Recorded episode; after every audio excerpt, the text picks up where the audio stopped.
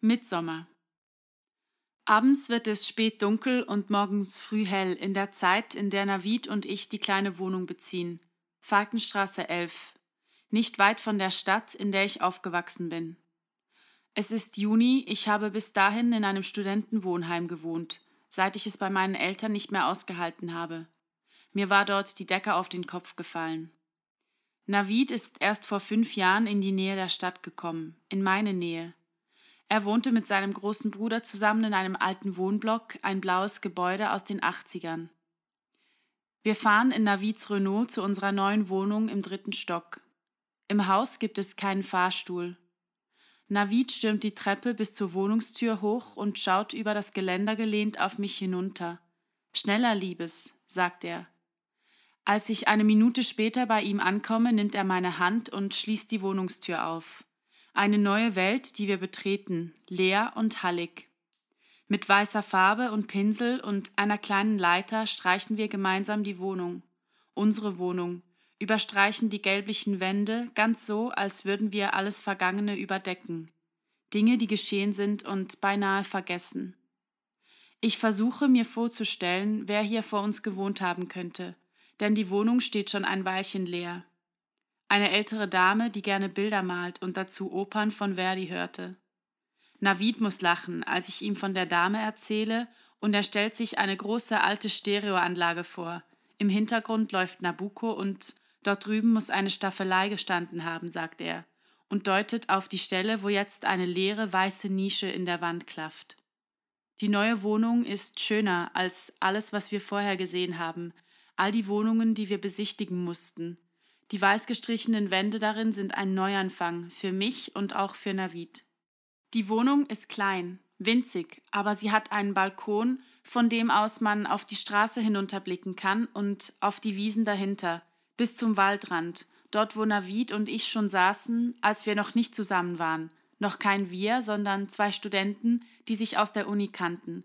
Wir tranken Bier mit Freunden und saßen Geschichten erzählend um ein großes Feuer.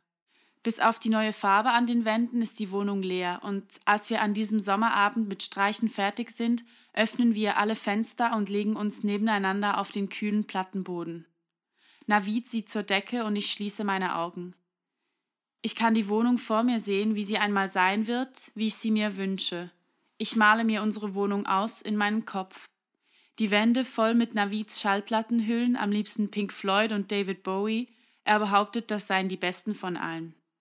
Direkt unter dem Fenster steht ein rotes Sofa, das habe ich mir ausgesucht, und davor eine alte Holzkiste, weil wir wohl noch länger keinen Tisch finden werden, der uns beiden gefällt. Ich öffne meine Augen, weil ich merke, dass Navid sich bewegt. Er räuspert sich und ist nicht mehr neben mir, sondern direkt vor meinen Augen, und dann küsst er mich auf den Mund. Ich sehe in sein sommersprossiges Gesicht sein breites Grinsen direkt vor mir. Hier bleiben wir, die Wohnung ist plötzlich wieder leer.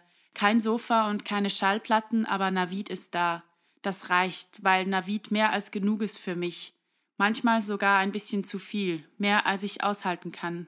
Er legt seinen Kopf auf meinen Brustkorb und ein Weilchen liegen wir ganz still, nichts ist zu hören außer unseren regelmäßigen Atemzügen.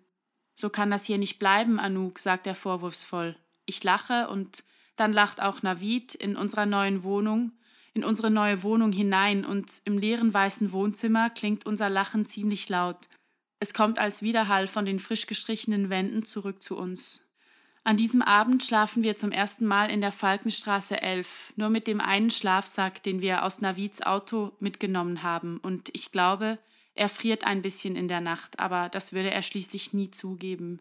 Und niemand kann ihm das nehmen, in seiner eigenen Wohnung auf dem Boden zu schlafen, mit dir, sagt er. Ich liege im Halbschlaf auf dem Rücken und sehe all die Zeit, die letzten drei Jahre mit Navid an mir vorbeiziehen. Ich sehe ihn vor mir, wie er zur ersten Pflichtvorlesung des Semesters geschlagene 20 Minuten zu spät kam, sich kleinlaut beim Prof entschuldigte und wie selbstverständlich in der letzten Reihe unmittelbar neben mir Platz nahm, ganz so, als wäre nirgendwo anders mehr frei gewesen. Nach der dritten Vorlesung stand ich mit Eva und Kai auf dem Gang und Navid fragte uns, ob wir alle zusammen ein Bier trinken gehen wollen. Ich sehe Navid vor mir, der mir nachlief und mich küsste an diesem einen Abend Wochen später, als die anderen noch am Feuer saßen und ich mich schon auf den Rückweg gemacht hatte.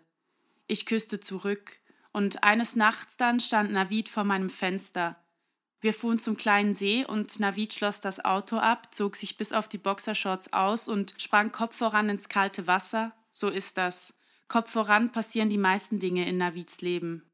Mittlerweile habe ich die Theorie entwickelt, dass Navid einfach zu viel Energie hat für einen Menschen allein. Mir geht es gut, wenn er da ist. Er spricht viel und er kann auch zuhören. Er liegt dann ganz still auf dem Rücken und verzieht ein bisschen das Gesicht, weil er nachdenken muss. Er ist mutig und manchmal ein wenig laut. Er liest nie ein Buch zweimal. Er sagt, was ich da tue, sei Zeitverschwendung, wenn ich zum wiederholten Mal Faserland oder Drachenläufer aufschlage. Kurz bevor ich einschlafe, spüre ich, wie Navid sich neben mir im Schlaf dreht, er träumt. Am nächsten Morgen erwachen wir früh, weil die Sonne alles in unserer weißen Wohnung ganz hell macht. Wir essen Brot und den Käse, der vom Abendbrot gestern übrig geblieben ist. Ohne Tisch, ohne Teller. Drei Stunden später klingelt Kai an unserer Wohnungstür und kurz darauf kommt Eva hereingestürmt mit drei Bechern Kaffee und einem Tee für Navid. In den nächsten Stunden fängt die Wohnung an zu leben. Sie füllt sich mit Möbeln, die wir gekauft haben, und Dingen, die Navid und ich aus den großen Kartons auspacken, die wir beide mit dem Auto hierher gefahren haben. Dinge, die uns schon vorher gehört haben. Eva und Kai helfen uns, alles zusammenzuschrauben. Und im Hintergrund läuft The Dark Side of the Moon auf Navids alten Plattenspieler. Irgendwie vergeht die Zeit viel zu schnell und ich stelle mir vor, ich könnte uns von oben zusehen, im Zeitraffer, wie sich die Wohnung langsam aber sicher füllt mit Dingen, von denen Navid sagt, dass wir sie unbedingt brauchen. Der schrecklich bunte Wohnzimmerteppich seiner Großmutter zum Beispiel. Die Wohnung mit Navid mein neues Zuhause zu nennen, löst in mir so ein Gefühl aus, ein angenehmes Kribbeln, das mir langsam die Wirbelsäule hinunterläuft, und ich denke, mittlerweile sieht es auch wie ein Zuhause aus, selbst wenn unser Sofa nicht rot ist, sondern blau. Die Schallplattenhüllen an den Wänden sind so geblieben wie in meinem Kopf. Als wir die letzten Kisten nach oben getragen haben, dämmert es bereits und Eva und Kai verabschieden sich. Am anderen Ende der Falkenstraße gibt es einen kleinen Laden und ich kaufe eine Flasche Wein und eine Packung Nudeln, Tomaten, Milch und ein paar andere Dinge. Wir essen auf dem Balkon und trinken den Wein aus der Flasche. Gläser haben wir nämlich noch keine gekauft. Navid sitzt ganz nahe am Balkongeländer und blinzelt in die allerletzten Sonnenstrahlen hinein. Irgendwie denke ich, der Wein trägt bestimmt dazu bei, ist es ganz so, als würde er nicht durch die Sonne zum Leuchten gebracht, sondern als würde das Leuchten von Navid ausgehen, als hätte er die Sonne in seinem Bauch. Und ein wenig habe auch ich Sonne im Bauch, dieses warme Gefühl, das uns bleibt, mir und Navid, wenn der Tag vorbei ist.